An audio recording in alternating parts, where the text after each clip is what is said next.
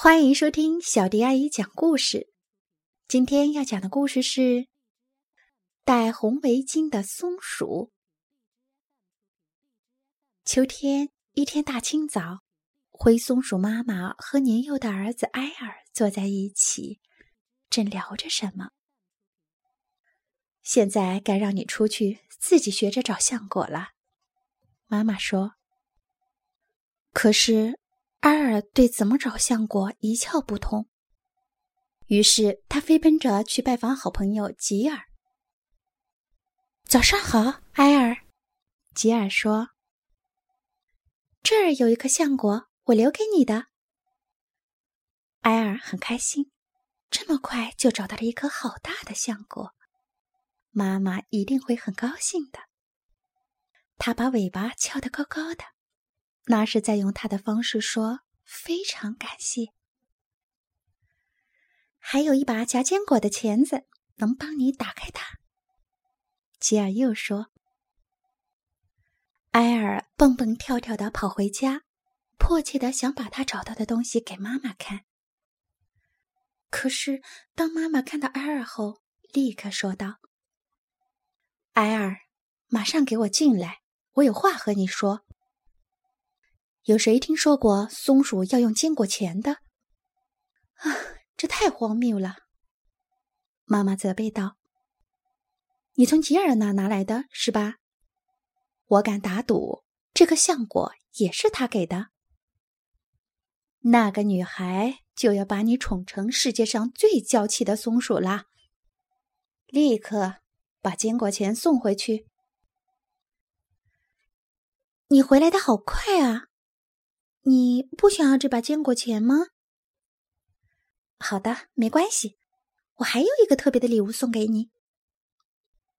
吉尔在埃尔毛茸茸的脖子上系了一条漂亮的红围巾，这原本是给我的洋娃娃准备的，他说。不过他想把它送给你。系上了红围巾，阿尔心里美极了。他甩开尾巴，一溜烟儿跑回了家。可是，当妈妈看到这条围巾后，立刻说道：“埃尔，马上给我进来，我有话和你说。有谁听说过松鼠需要在脖子上围东西来保暖吗？”妈妈生气地说：“那个女孩做到了。”你已经是世界上被宠得最娇气的松鼠了。埃尔知道妈妈的话准没错。那天晚上吃过晚饭，他把围巾系成了一个包袱的样子。等妈妈睡着了以后，他蹑手蹑脚的走出去。埃尔想让妈妈知道，他能够凭自己的本事找到一颗橡果。整个晚上，阿尔都在皎洁的月光下搜寻。岩石底下、树枝上，还有空空的老旧的鼹鼠洞里，无论在哪儿，他连一颗橡果也没找到。到了早上，阿尔感到很累，事实上他已经精疲力尽了。他觉得耳朵有点冷。就用围巾裹住脑袋。嗯，好多了，他自言自语地说：“也许那是一个废弃的松鼠洞，可以让我待在里面睡一觉。”艾尔想着。可是，看谁在里面？哦，对不起，艾尔说：“我不知道您住在这儿。”那你以为是谁住在里面？一只大脚猫头鹰大声呵斥：“谁见过一只戴围巾的松鼠？”我的朋友吉尔送给我的。埃尔骄傲地说：“对了，您能告诉我在哪能找到橡果吗？”橡果？大脚猫头鹰说：“哦，我当然知道。”在那边有一棵巨大的橡树，结满了橡果。但如果我是一只围着红围巾的松鼠，就绝不会靠近它。公牛康德可一点儿也不喜欢这个。你知道，当公牛看到红色会怎么样吗？他们会变得特别特别狂躁。可是，阿尔并没有听到一丁点儿关于公牛的话，因为他急着赶路，已经直奔那棵树而去。看，是谁在树下悠然的打着盹儿呢？公牛康德。埃尔腾空一跳，跳到了公牛结实的背上，压根儿没有看到康德那长长的锋利的牛角。他只看到了橡果，那么多的橡果。谁在挠我的肩膀？大公牛发怒了。埃尔没留意康德的鼻子，他眼里只有一条通往橡果的康庄大道，而康德的眼里也只有埃尔的围巾。说时迟，那时快，康德变得特别狂躁。埃尔敏捷的向上一跳。逃到了树上，但是这时，他的围巾松开了，围巾从他的脖子上滑落，向下飘去。阿尔向下一扑，快如闪电，一把抓住了围巾。你可别撕碎了我漂亮的礼物啊！阿尔嚷着。康德喷着鼻息，发动全身的力量向前猛冲。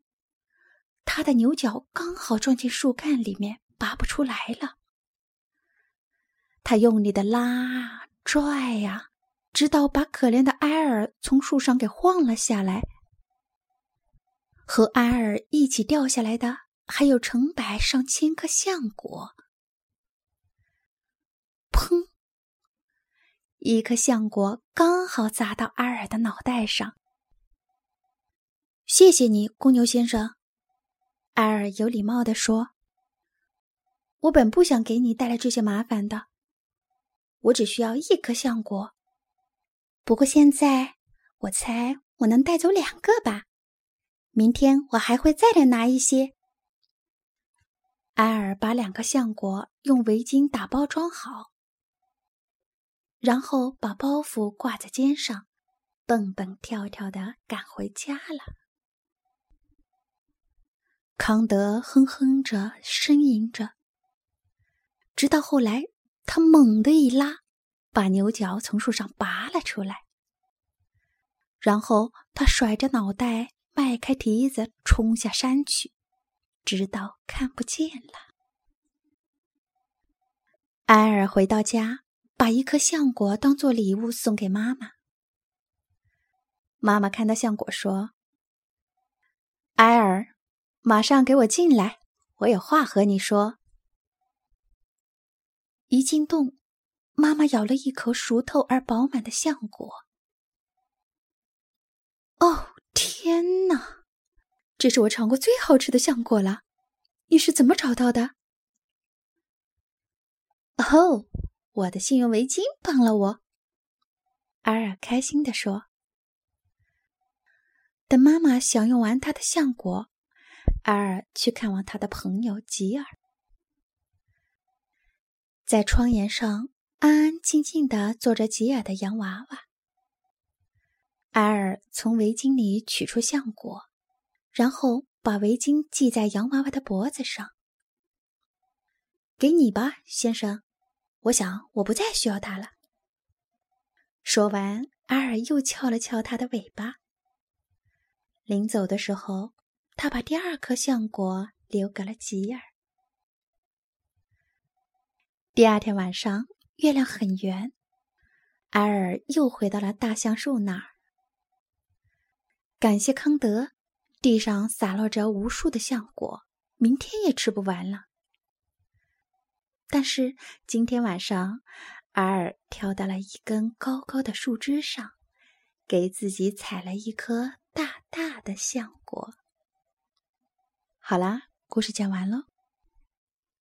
关注微信公众号“小迪阿姨讲故事”，你就可以听到更多好听的故事啦。接下来，我们来一段好听的音乐吧。